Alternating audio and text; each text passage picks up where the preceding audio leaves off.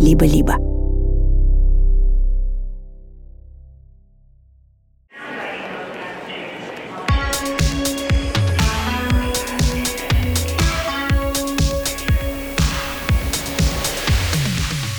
Привет, меня зовут Кира Кузьменко, и вы слушаете подкаст «Собес» от студии «Либо-либо». В нем мы рассказываем, как найти работу за рубежом. И это наш третий сезон, в котором мы фокусируемся на стратегиях поиска работы в современных реалиях. Поиск работы за рубежом автоматически же означает, что вам нужен иностранный язык, ну, как минимум английский, а в идеале еще и язык страны, в которой вы будете жить, чтобы лучше адаптироваться. В этом эпизоде мы хотим обсудить все языковые проблемы. И насколько хорош или плох дуалингово для изучения языка. И как писать письма на английском. И как подготовить себя к собесу на иностранном языке. И на все эти вопросы нам ответит Елена Кочева, опытный языковой коуч. Напоминаю, что мы делаем собес вместе с сервисом онлайн-образования Яндекс Практикум. В середине эпизода вы услышите нашу партнерскую рубрику. Лена, привет. Привет. Расскажи, пожалуйста, кто ты, чем ты занимаешься? Я языковой коуч, то я помогаю человеку выстроить стратегию изучения языка. Помогаю человеку понять, для чего ему конкретно нужен язык, сделать некоторую такую приоритизацию и построить такую прямую между точкой А и точкой Б. Слушай, а вот эту профессию языковой коуч, ты придумала ее или она уже была, когда ты, значит, решила ей заниматься? Честно говоря, я ее придумала. Класс! Обожаю такое.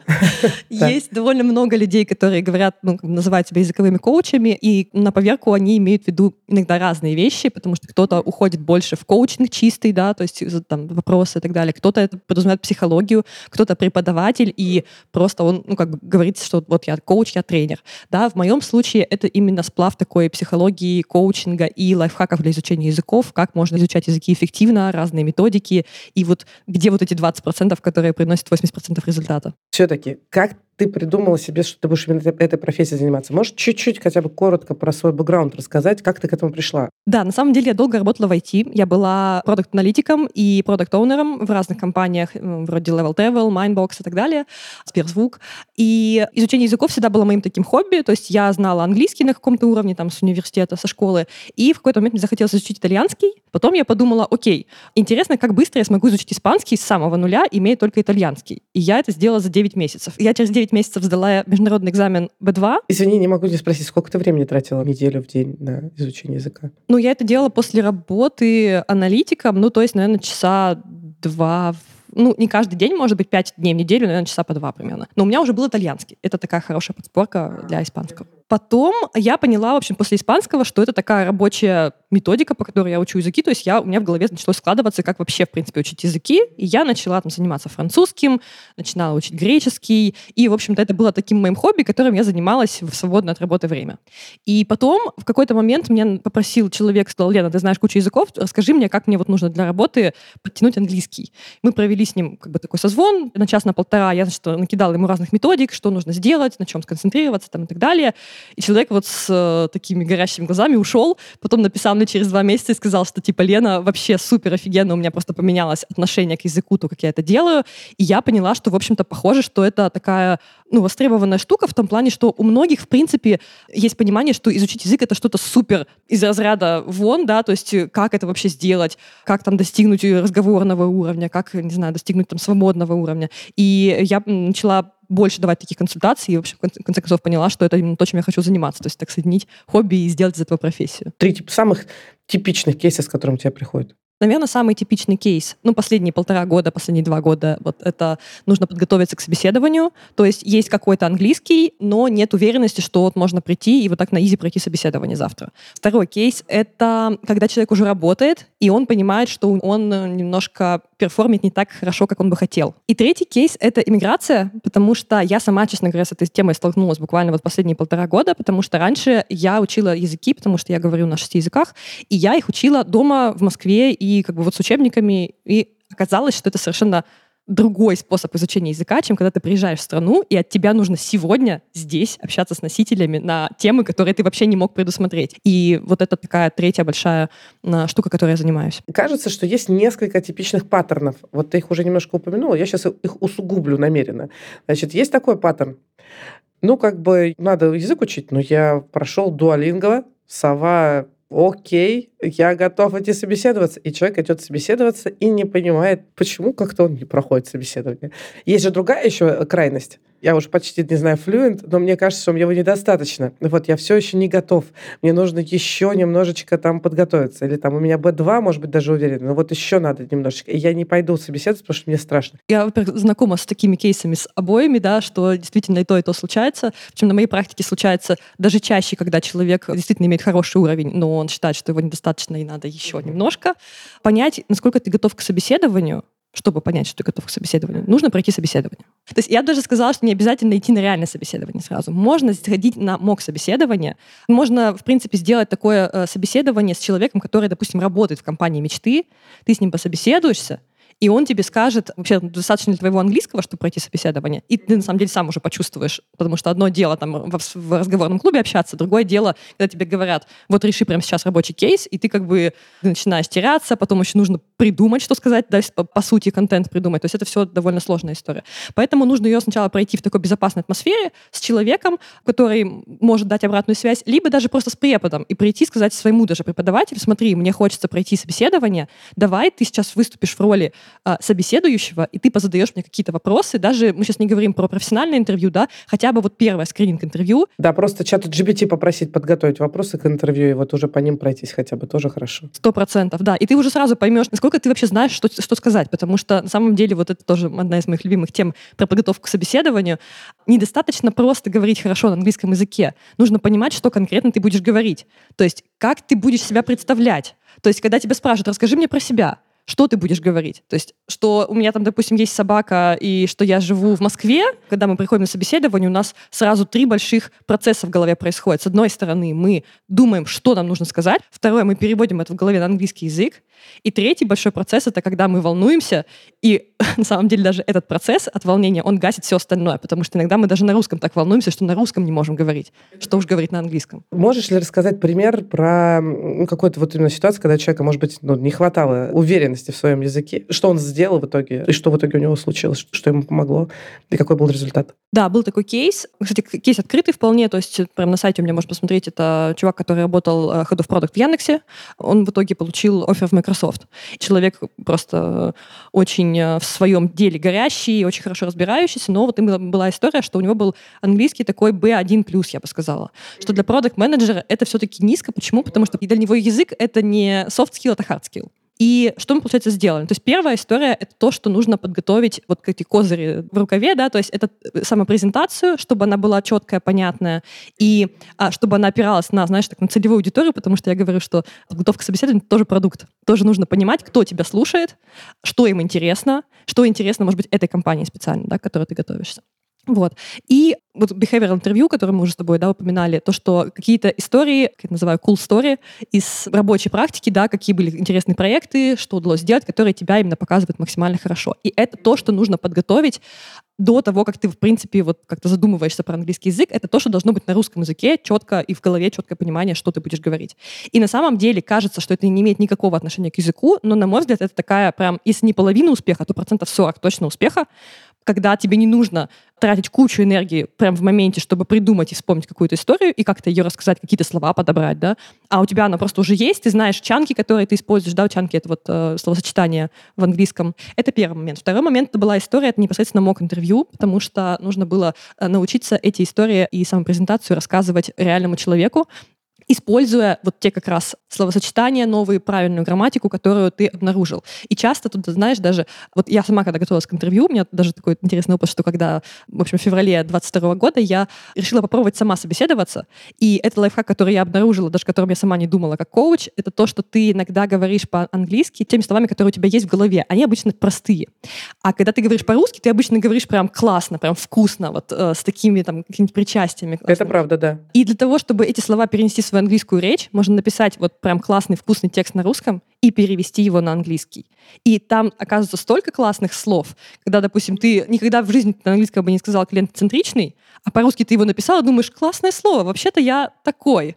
И ты его сразу внедряешь в язык, и у тебя как бы образуется новая лексика, потому что ты вот просто взял и перевел. И это тоже такой лайфхак, который можно сделать. И что еще было интересного, и, кстати, вот э, именно в этом кейсе, просто человек уже подавался на множество вакансий, то есть уже были закинуты резюме, и они начали начали потихоньку отвечать, потому что резюме было классное. Естественно, сразу начали поступать приглашения на интервью.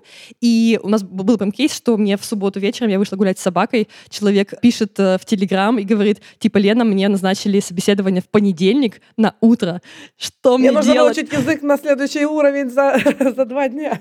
Что мне делать? Класс. Да, и у меня да. был такой очень знакомый, с которым я тоже занималась. iTalk есть такой э, ресурс да, для... Конечно. Всегда его рекомендую, да. Очень да. крутая тема. И почему он классный? Там есть очень много преподавателей, и они с разным бэкграундом. И я в свое время там нашла человека, который продукт, он действующий продукт, но он при этом носитель языка, и он проводил уроки. И я когда на него вышла, я говорю, чувак, проводи мог собеседование и делай уроки для продуктов, потому что только ты им сможешь рассказать вообще, что спрашивают, на что смотрят и как по-английски и, это выложить. И лексику поможешь, вот с лексикой, конечно, скажешь, что это лучше так формулировать, это лучше так формулировать. Класс. Именно угу. так. И дело в том, что тогда еще было, были сложности с картой, и тогда нужно было на iTalk скидывать деньги через Swift, тогда еще Swift работал, то есть вот э, все это сложность, и у меня просто были деньги на, на iTalk, у него не было. И он говорит, типа, Лен, что делать? Я говорю, так, я тебе со своего аккаунта бронирую, значит, три занятия, вот сейчас вот где-то можно вот просто ты значит, идешь на эти три занятия с этим чуваком, я ему всю, все вводные про тебя дам, то есть я написала, смотри, буду не я, несмотря на то, что это с моего аккаунта, буду не я, это будет вот такой человек.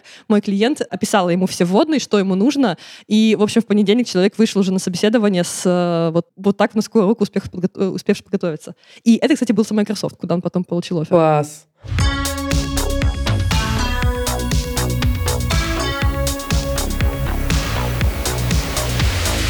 Лена очень верно говорит, что изучать язык — это, ну, прям непросто, очень сложно. Вообще изучать новое сложно.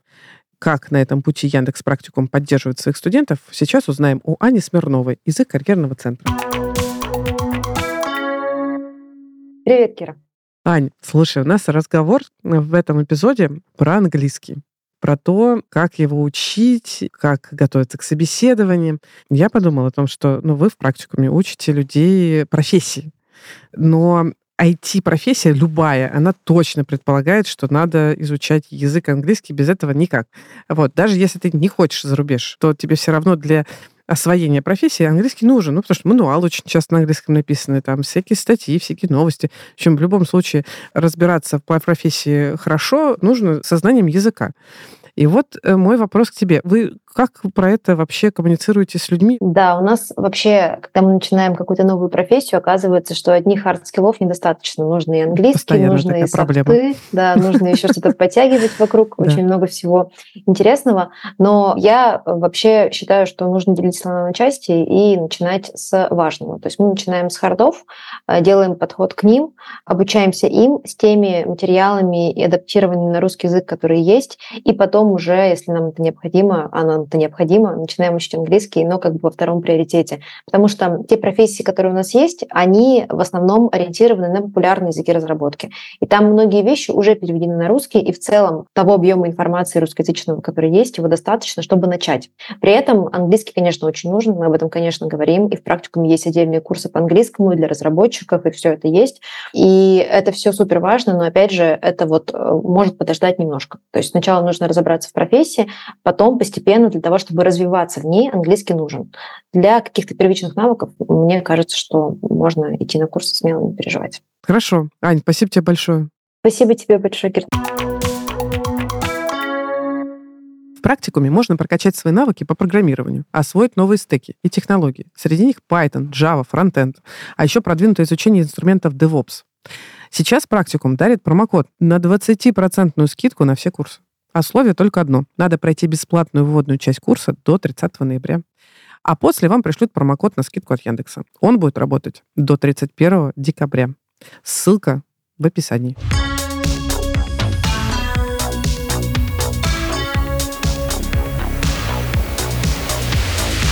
Слушай, а вот еще, знаешь, интересная, частая, по крайней мере, у меня история. Ко мне приходит, говорит, Кира, порекомендуй, пожалуйста, преподавателя, с которым я могу акцент свой сделать правильным. Мне нужен прям четкий там American English или там British English, вот это вот все.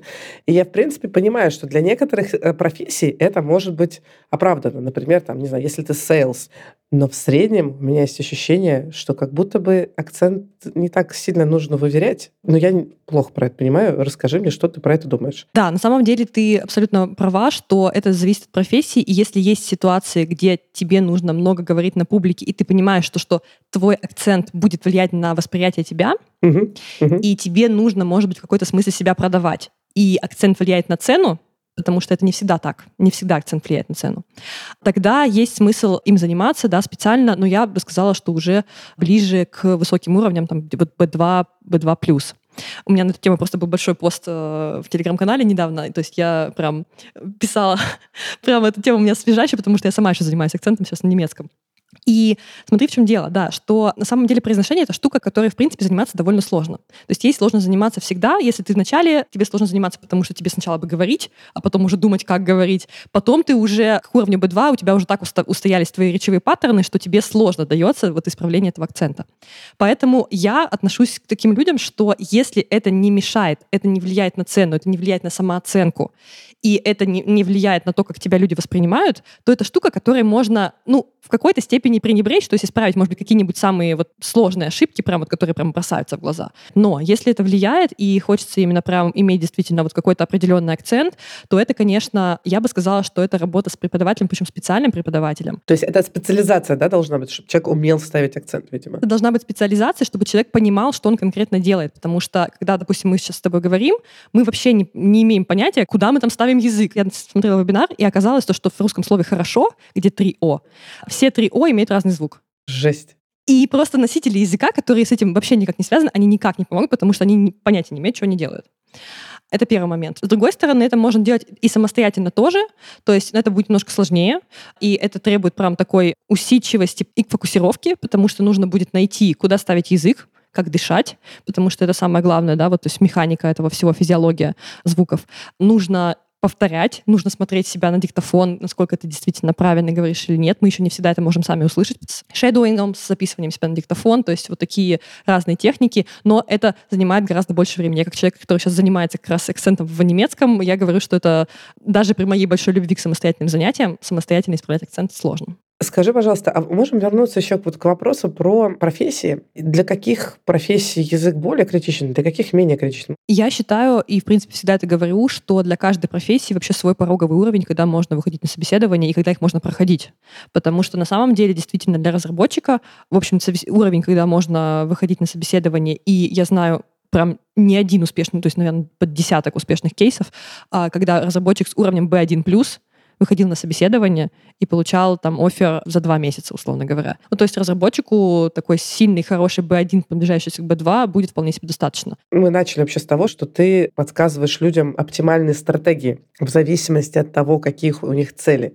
Про цель собеседования там понятно. Может быть, есть разные подходы в зависимости от того, вот я разработчик, и как мне учить язык, да, или там я продукт, э, как мне учить язык, или там мне нужно, не знаю, выступать, как мне нужно учить язык, или там у меня жесткий дедлайн, надо по-другому как-то учить язык. Может быть, поделишься немножко хотя бы базовыми какими-то вот этими стратегиями? Или, может быть, кейсы, опять же, у тебя есть из опыта, чтобы можно было э, на примерах рассказать? Слушай, я бы сказала, что очень сильно отличаются стратегии не только от профессии, не только от уровня, не только от цели, но и от срочности, да, потому что здесь это такая многофакторная история, потому что и даже на самом деле от персоналии человека, потому что у кого-то там, скажем так, травма английского, да, что я там плохо говорю, у меня там, не знаю, в школе мне сказали, что я плохо говорю, теперь я считаю, что мой английский плохой, хотя он уже там B2, ну, то есть такие разные вещи, это очень сильно зависит от человека, именно поэтому я работаю индивидуально. Поэтому, может быть, через кейсы, да, расскажешь, да. вот был такой случай, да, тогда. А, буквально недавно, да, Э, человек с прекрасным английским пришел, он бы даже сказала, пришел уровнем с приближающимся к C1, если не C1, то есть прям хороший английский. И он говорит, что я себя чувствую неуверенно в рабочих ситуациях, когда я чувствую, что я underperformлю, да, то есть я не очень, не так классно, как я бы хотела сделать.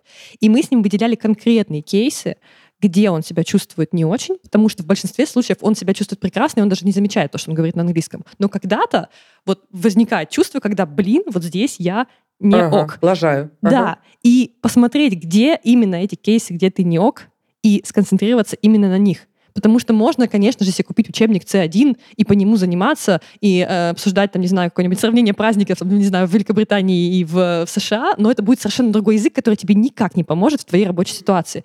Поэтому вот в, в очень многих э, случаях, особенно вот B2 и выше, может быть, хороший B1 и выше, надо смотреть, где именно ты перформишь не так, как ты бы хотел, и подумать, что именно тебе может помочь это сделать. Вот тут как раз включается коучинг, когда нужно посмотреть, прям сделать приоритизацию, да, прям разложить карту, сделать такой roadmap и понять, где вот эти вот 20% усилий, которые принесут 80% результата. То есть мы конкретно с человеком рассмотрели, что ему не, не хватает на митингах, когда он рассказывает, что он сделал вчера, что он будет делать сегодня, и кратко объяснить, что именно это такое. Ему не хватает, когда ему нужно убедить человека в чем-то и сказать, что смотри, я, я очень там ценю твое мнение, и это уже включается даже такие интернациональные культурные вещи, да, когда нужно вежливо сказать, что типа, чувак, ты не прав. Какими фразами можно воспользоваться так, чтобы тебя правильно поняли, тебя слушали после этого, они подумали, что ты грубиян, и типа, все, типа, все, до свидания. И какие фразы здесь могут помочь, и так далее. И даже здесь на, можно выйти на кон- какие-то конкретные грамматические конструкции, которые не получаются. Например, у всех практически западают кондишналы, то есть если, если что-то произойдет, то я сделаю вот что-то. И прям делать точечный акцент на том, чего, э, чего не хватает. И мы как раз вот буквально вчера у нас был созвон спустя две недели после стратегической сессии, хотя, казалось бы, чем выше уровень, тем сложнее увидеть прирост в языке. Но человек говорит, слушай, я за две недели уже понял, что я начал лучше говорить. Я говорю, ну, как бы это успех. Кайф. Хочется э, какой-нибудь вытащить из тебя кейс э, самый, может быть, необычный, сложный, непростой. Может быть, там нужно было, не знаю, там вот, не знаю, подготовить человека с уровня B1, до, чтобы он мог там презентацию там начать рассказывать легко и свободно там через полгода или там через три месяца. Может быть, были еще какие-то ограничения, в которых там удалось найти какой-то нестандартный ход решения. Хочется вот какой-то такой кейс, если вдруг был. Слушай, у меня был вообще абсолютно кейс, который я вспоминаю, и как раз вот думаю, что это как раз вот такой особенный кейс. Ко мне обратилась девушка, которая сказала, мне нужно найти работу, я уже в Германии Германии, но мне нужно найти работу за два месяца. И у нее английский был, ну, я бы сказала, такой B1, рыхленький. Девушка была QA-специалист, и нужно было найти работу вот прям кровь из носу, там буквально вопрос жизни и смерти был. Была некоторая особенность еще с точки зрения состояния психологического, да, что нужно было вот прям как-то собраться, и это было не очень просто. Ситуация была такая, что я, во-первых, еще подумала, то есть я взяла паузу, что возьмусь за такой кейс не потому что было реально сложно. То есть я думала, ну, как бы, come on, реально задача нетривиальная. В итоге посоветовалась там со знакомыми психологами, в том числе психиатрами, ну, о том, как, как это можно, какие техники могут быть там экологичны в данной ситуации. Вот. И получается, что мы рассмотрели разные варианты. Во-первых, мы разработали такой список действий, что нужно делать, и разработали такой некоторый пул компаний, которые с большей вероятностью нам подойдут и нам откликнутся. И мы рассмотрели компании, которые имеют русские корни или один из э, языков, скажем так, является русский, с учетом того, что даже мы были в Германии, и мы рассматривали только конкретный город даже. И получилось так, что закинули удочки где только можно, начали, значит, э, использовать английский где только можно везде, потому что нужно было его срочно внедрять прям как стиль жизни, чтобы сделать быстрый э, рывок в языке нужно прям максимальное погружение. Получается так, что одна из компаний, в итоге там вот был, было собеседование, девушка тоже написала, говорит, у меня там послезавтра собеседование, давай, пожалуйста, созвонимся там сегодня или завтра когда-нибудь, потому что нужно понять, что делать. И компания была с русскими корнями, и получилось так, что мы прям рассматривали, что конкретно нам нужно сделать вот за эти два дня, и пришли к тому, что нужно максимально этой компании понравиться, потому что это вот как раз та самая история. И я посоветовала сделать какую-то презентацию, которая показала бы тебя как специалиста. То есть э, она была QA-разработчиком. И... Это вообще нестандартный подход как для QA-разработчика делать презентацию. Круто. Да, я говорю, давай, что, чем ты можешь отличиться? Потому что твоя задача сейчас отличиться, сделать так, чтобы ты прям будешь вау. Если не за счет язык мы подтянули, что еще можно сделать? Я рекомендовала ей сделать такую презентацию, найти их продукт или что что-нибудь, что показало бы ее черты как хорошего QA. То есть у них там был закрытый какой-то продукт, и она не смогла а, ты ей порекомендовала такую, что, если я правильно понимаю, такую штуку, как я называю это, сделать заранее тестовое задание для компании. Точно, То есть, да. да. То есть посмотреть, что ты можешь как специалист оценить про компанию, например, как продукт, ты можешь сделать конкурентный анализ других продуктов, как аналитик ты можешь, не знаю, залезть тоже куда-нибудь посмотреть, что-нибудь там, значит, проанализировать. Как тестировщик можешь потестить, в конце концов, что-то. Сто процентов. Там это была закрытая система B2B, которой не было доступа, то есть она не смогла протестировать систему, но она протестировала им сайт она протестировала им сайт и просто сделала им презентацию по тому, где у них баги на сайте. Ну, да, баги, на класс, класс, молодец, круто. И получила круто. офер. А, то есть вероятность, вероятность того, вот когда она меня, когда она пришла ко мне с таким запросом, я оценила для себя вот такую вероятность, типа а, около там, не знаю, 7-10%, 7-10%. И я ей об этом прямо сказала, что, ну, как бы не сказала, что прямо, да, я сказала, что смотри, кейс нетривиальный, будет непросто. Если ты готова пахать, то будем пахать. Вот. Она говорит, да, я готова, погнали, и вот за полтора месяца мы нашли компанию, да, английский ей пригодился, но он был не единственный. И вот это, знаешь, наверное, тоже момент, что когда нужно найти работу, надо смотреть разные ситуации, потому что не только английский может помочь. Может помочь какие-то связи, э, русский Network, язык конечно. может помочь, да, нетворк, да. какие-то вещи, которые ты можешь делать экстра, и это то, что, э, что нельзя сбрасывать со счетов, просто тебе может помочь в такой ситуации необычной. Очень крутой кейс. Вроде как про-английский говорим, а все равно говорим про то, как э, это успешная стратегия поиска работы. Вот прям отличный эпизод, мне кажется, получается. Хотела, знаешь, что еще спросить? Смотри, английский для собесов. Очень важная штука. Понятно, что все готовятся к нему, и это супер важный этап, и без этого никуда. Но дальше человек получает офер, и оказывается в среде, где нужно 8 часов минимум говорить на английском. Я помню, один из наших героев, э, по-моему, первого, что ли, сезона, она рассказывала, что она в середине рабочего дня звонила мужу, чтобы хотя бы пять минут по-русски поговорить, чтобы мозг перестал значит, кипеть. Вот, расскажи, можно ли к этому подготовиться? Я бы э, здесь наращивала постепенно, что если ты вообще не смотришь ничего на английском, ни с кем не общаешься, постепенно наращивать объем. То есть переводить, э, там, не знаю, YouTube, сериалы на английский язык, все, что можно перевести на английский язык, чтобы мозг потихоньку привыкал, чтобы не было такого, что а, просто на первые месяцы на работе, ты еще когда месяц, когда тебе нужно себя показать, а, что зарекомендовать себя, потому что вот создать первое впечатление, по которому тебя дальше потом будут оценивать, хотим мы этого или нет, да, а, и поэтому это тоже такой момент, когда лучше подготовиться и вот действительно побольше слушать, брать уроки с преподавателем, чтобы просто говорить, может быть, даже не обязательно на рабочие темы, но вообще просто любые темы, чтобы мозг и даже речевой аппарат привыкал к тому, чтобы ты разговаривал, потому что на самом деле даже когда мы говорим на новом языке, и мы к этому не привыкли, челюсть начинает болеть. Ну вот у меня, допустим, с немецким сейчас так. Если я много говорю на немецком, там абсолютно другие движения, скажем так, челюстью, там они более четкие, более напряженная челюсть. У меня потом реально через два часа начинает просто болеть челюсть. Это то, к чему тоже нужно привыкать. И я бы сказала, знаешь, еще, что, может быть, не, не требовать и не ждать от себя оверперформинга сразу же, несмотря на то, что я сказала, что все-таки мы создаем в первое впечатление, но это правда так, это нужно знать, да, это как данность просто. Но, э, с другой стороны, нужно понимать, что если ты никогда этого не делал, это как, знаешь, к собеседованиям. Если ты приходишь на первое собеседование, вероятность того, что первое же собеседование будет удачным, и тебе получат дадут офер, ну, как бы она небольшая, скажем так, да, и, в принципе, не ожидать от себя, что ты же в первый же день скажешь, так, все, я сейчас все перестрою все процессы, все будет классно, все давайте меня слушать и так далее. Ну, просто не создавать от себя сверхожидания. Просто ты работаешь, это твоя первая работа на английском, это твой первый день, там, первый месяц, первый год работы, и просто постепенно давать себе время тоже привыкнуть, потому что вот многие люди, особенно которые страдают перфекционизмом, как раз они говорят, то, что вот я должен быть на максимум, я должен получить пятерку такую внутреннюю, да, и немножко вот easy, да, потому что новая работа — это сложно. Друзья, у Либо-Либо есть подписка, но, возможно, вы не знаете, что первые две недели и только в Apple подкастах можно совершенно бесплатно слушать бонусные эпизоды ваших любимых подкастов и подкаст-студия со всеми секретами о нашей работе. Если Apple подкасты вам не подходят, приходите в закрытый телеграм-канал Либо-Либо, там тоже все это есть. Ссылки в описании. И помните, что подписка – это лучший способ нас поддержать. Спасибо.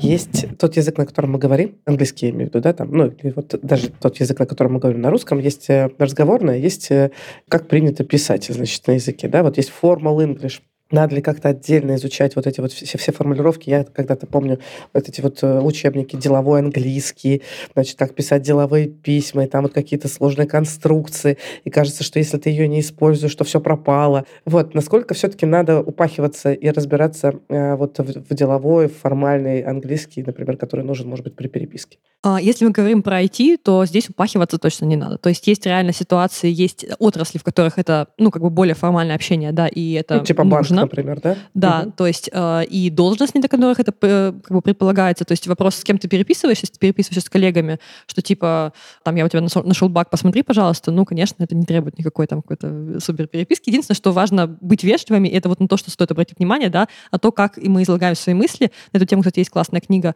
«Карта культурных различий» The Culture Map. Всегда ее рекомендую, да. Да, это вот то, что имеет смысл прочитать. Кстати, на английском тоже можно для того, чтобы потренироваться как раз, создать вокруг себя среду.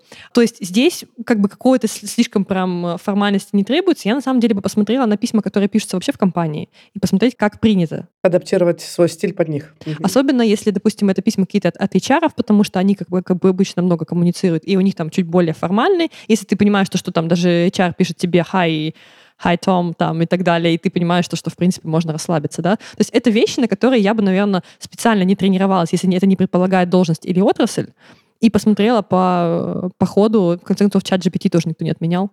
Это сейчас очень приятное О, подспорье. Чат GPT. Расскажи, пожалуйста, может ли чат GPT нас всех спасти? Смотря от чего.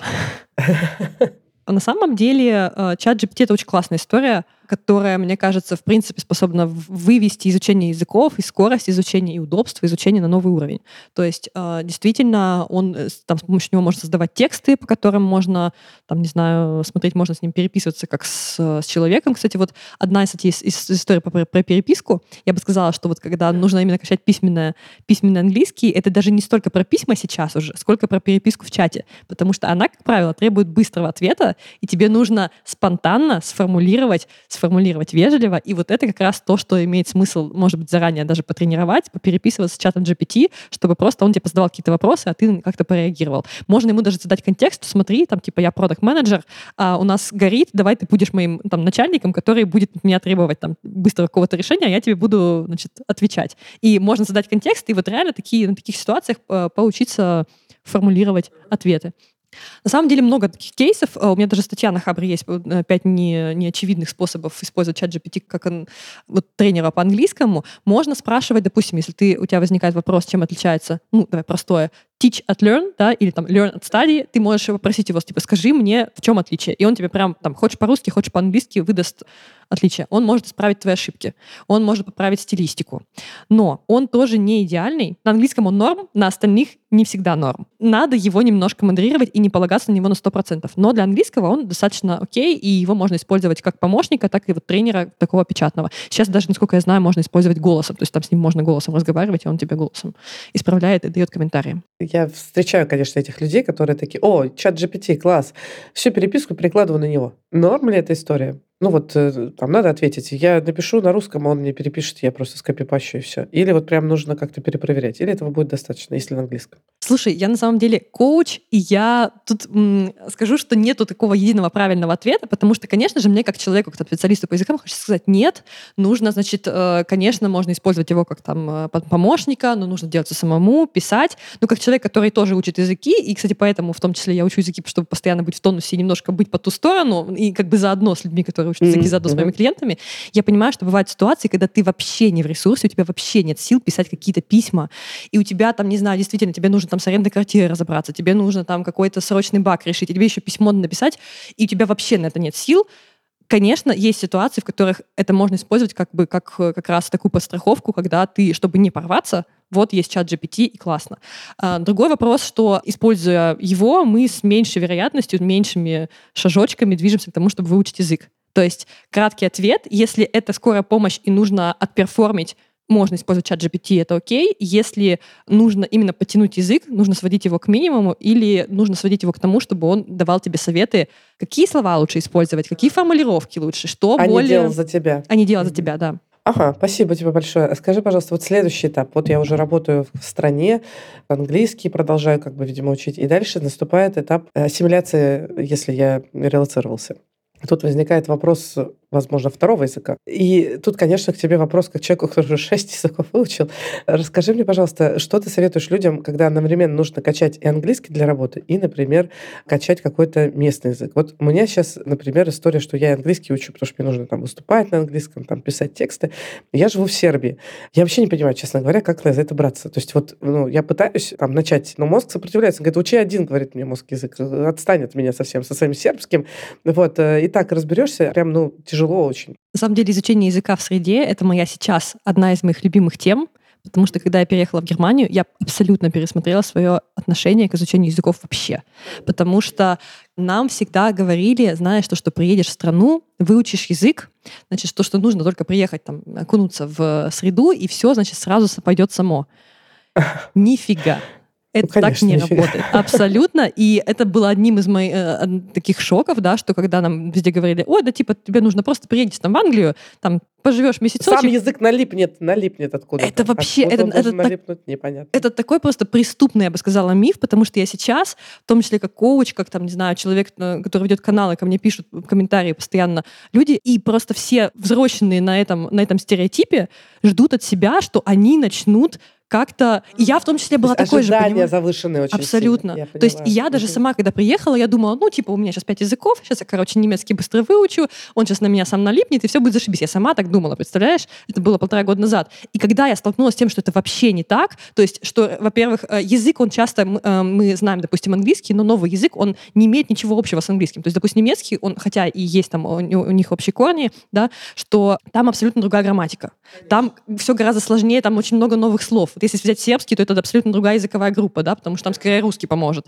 Мы начинаем от себя требовать каких-то какого-то сверхперформинга на языке, который мы только начинаем учить. И это вообще вот просто реально большая тема, которой я сейчас занимаюсь, из-за которой я начала в том числе изучать психологию, потому что я поняла, что иногда изучение языка — это вообще не про изучение языка, это иногда про гораздо больше то, что за ним стоит. То, как мы себя ощущаем, когда мы говорим, да, то есть чувствую ли я себя здесь лишним, когда я обращаюсь к человеку по-английски, как они мне отвечают. И это вот всякие такие штуки, которые, конечно, нужно брать в расчет. Но отвечая на твой вопрос по поводу двух языков, да, параллельно. Смотри, изучать, э, в принципе, два языка, твой мозг абсолютно правильно говорит. Это очень-очень большая нагрузка. Изучать один язык — это нагрузка. Изучать два языка — это нагрузка, ну, которая граничит с такой непосильной, я бы сказала. То есть изучать два языка активно, чтобы их использовать, чтобы в них действительно расти. И я бы, знаешь, это сравнила, когда тебе, когда ты заканчиваешь школу, и тебе нужно подготовиться к поступлению одновременно и в медицинский, и на юридический. Совсем разные предметные области, да. Мозг рвется на части. И ты, конечно, можешь теоретически это сделать.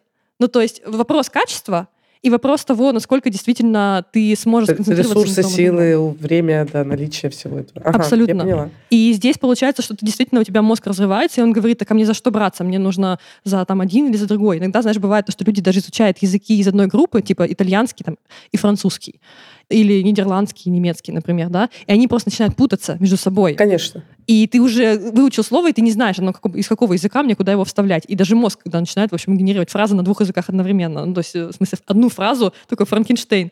Начало там на французском, конец на немецком. Вот. И так далее. То есть э, здесь такой большой момент, что, в принципе, э, если можно не учить два языка, лучше этого не делать. То есть лучше сконцентрироваться на одном, и вот реально достигнуть, поставить себе некоторую цель, да, потому, что, мы уже сказали, что выучить язык — это очень, очень такое размытое понятие. Для всех это разное. И понять, что для тебя сейчас будет вот этой цели, которую ты хочешь достигнуть. Да? Ты вот сейчас, допустим, сказала о том, что тебе нужно выступать и писать статьи. И вот подумать, что должно вот тако- такого произойти, чтобы ты сказала, да, сейчас я это сделала. То есть я достигла такого уровня, который я хотела. То есть ты статью первую напишешь на английском, или ты ее напишешь сама без помощи чата GPT, например. Или ты, допустим, выступишь, и ты подумаешь, да, ну нормально выступила. То есть вот поставить себе прям такую границу, что это не... не ска- Метрику, конкретную метрику, да. вот. Абсолютно. Она сделанная, все окей. И тогда можно будет попробовать пойти к, к второму языку, я правильно тебя Да, и тогда тебе, во-первых, с первым языком станет легче, потому что ты поймешь, что конкретно тебе делать, да, вот эту стратегию ты для себя примерно поймешь, то, что если мне нужно, там, не знаю, писать статьи, то мне нужно больше писать статьи, мне нужно больше в этом тренироваться. Или там, если мне нужно выступать, мне нужно больше тренироваться выступать. То есть и дальше ты поймешь, что, что да, вот когда я это сделаю, то дальше я посмотрю, мне нужно дальше изучать язык или мне нужно, можно переключиться на сербский. И то даже если мы говорим о том, что если все-таки выбираешь э, учить два языка, нужно понять, какой из них будет выигрывать. То есть мы поступаем в итоге скорее на медицинский или скорее скорее на юридический. То есть вот какая из них будет главная цель, и просто там тогда идти более планомерно, более, скажем так, сконцентрированно, а второй, он немножко таким фоном, чтобы я немножко в нем купаюсь. Я немножко новое узнаю, и это уже окей, и это я уже молодец. Тоже определенные метрики для себя там про- прописывать по языку, которые ты изучаешь не так э, рьяно. Я бы себя даже не прописывала метрики, честно говоря, на этом. То есть э, я бы не перегружала себя. То есть я бы, честно говоря, сказала, что хорошо, один язык я учу для того, чтобы вы- выполнить свою цель. Второй я учу, потому что я себя чувствую хорошо, что я просто, просто этим занимаюсь. Хожу на занятия, но не делаю домашку. Дорожку, условно говоря, да, или я просто слушаю там что-то, но не записываю слова. Просто для того, чтобы мозг успокоился, когда он бьет в барабан и говорит, что почему это мы учим только один язык, нужно срочно учить два. Ну, бывает такое, что человека может успокоить только то, что он что-то действительно делает на языке. И тогда просто, вот, и знаешь, здесь такое, э, хочется сказать, что вот это вся, все, что мы сейчас обсуждаем, это ситуация, которая может граничить прям максимальной перегрузкой не только когнитивной, но, но и психологической. И здесь важно понимать, что вот я просто максимально всеми руками за ментальное здоровье и за то, чтобы бережно к себе относиться. И это прям ситуация, в которой, знаешь, вот если так бывает, знаешь, зеленый стресс, э, бывает желтый стресс, бывает красный стресс. Это ситуация, где вот красный, и он может прям даже мигать уже и говорить, что типа угу. э, мы перегружаемся, да. И об этом просто нужно знать, и нужно спрашивать себя, как я с этим, недостаточно ли я перегружен, и как я могу себе облегчить тогда. Главное, да, дать себе время, дать себе силы и снижать э, ожидания. Спасибо тебе большое, на самом деле. Да, ты знаешь, я еще здесь сказала, что это э, вот, э, может быть, некоторые слушатели, ну, может быть, не слушатели, может быть, в принципе, такое мнение возникнет, да, что как это ты не будешь учить сербский? Вот, может быть, такой внутренний червячок. Типа, ты же живешь в стране, ну почему ты вообще... Иногда вот нужно быть, знаешь, плохим и выбирать себя. Может быть, там какие-то люди скажут, что типа, а почему вы здесь живете, там, не знаю, и не учите язык. Но ты понимаешь, что, что ты сознательно выбираешь себя, свое ментальное здоровье, свое психическое здоровье и свои цели в английском языке, которых ты хочешь достичь, которые для тебя просто сейчас гораздо важнее то, чем понравится какому-то дяденьке, который, может быть, недоволен, что ты на, на рынке ему не по-серски обратилась. Вот такая небольшая ремарка. Это правда.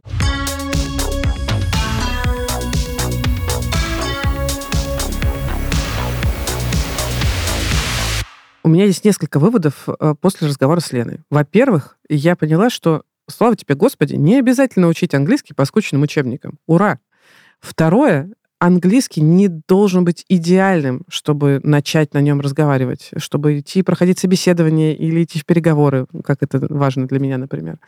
Третья вещь — это, конечно, подготовка то, что я рекомендую тоже, кстати, всем, кто готовится к собеседованию на английском, пишите, пожалуйста, ответы на вопросы на собеседование заранее. Тренируйтесь и проговаривайте их, делайте мок-интервью, готовьтесь. Это прям супер-супер-супер важно. Не надейтесь, что у вас все получится э, с налету по наитию. И последнее, то, что мне лично очень отозвалось, и спасибо Лене за разрешение, она разрешила не учить два языка одновременно, потому что объяснила, что этот слишком too much для мозга, и лучше всего сосредоточиться на том языке, который вам важнее всего. Я вот пока решила, что не буду учить сербский, пока у меня плохой английский. А еще я вам хочу посоветовать подкаст «Запуск завтра» студии «Либо-либо». И не просто так посоветовать его, а потому что, чтобы учить язык, нужно слушать что, что вам интересно. А «Запуск завтра» периодически выпускает бонусные эпизоды с экспертами на английском языке. Подкаст ведет Саман Галимов. Если бы не было этого подкаста, хочу сказать вам, если бы не было «Запуск завтра», то Собеса бы тоже, наверное, не было бы. Потому что именно «Запуск завтра» меня когда-то сто лет назад, еще года три или четыре назад позвал Самат. Первый раз я была в подкасте именно в «Запуск завтра». Потом он позвал меня второй раз. Потом он меня позвал третий раз для закрытого эпизода в закрытый канал студии «Либо-либо». Потом мы еще делали с ним публичный эпизод, э, записывали в офлайне в Тбилиси. И я могу сказать, что благодаря Самату и благодаря запуск завтра я впечатлилась тем, что делает либо-либо. Захотела тоже стать автором подкаста. Долго бегала за ребятами из «Либо-либо» и говорила, давайте же, давайте что-нибудь сделаем прикольное, классное. Мы думали, решали, и как-то оно все не очень складывалось. И вот именно в 22 году все сложилось, и мы поняли, что вот, будем делать подкаст «Собес», про то, как искать работу за рубежом.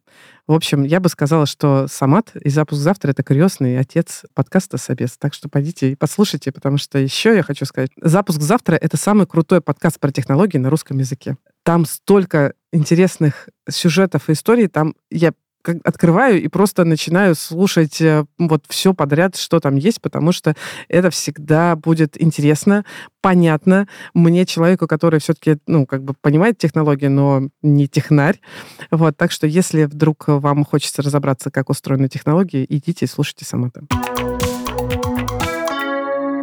Пару слов хочу, как обычно, сказать про свой курс, про поиск работы в современных реалиях Hello New Job.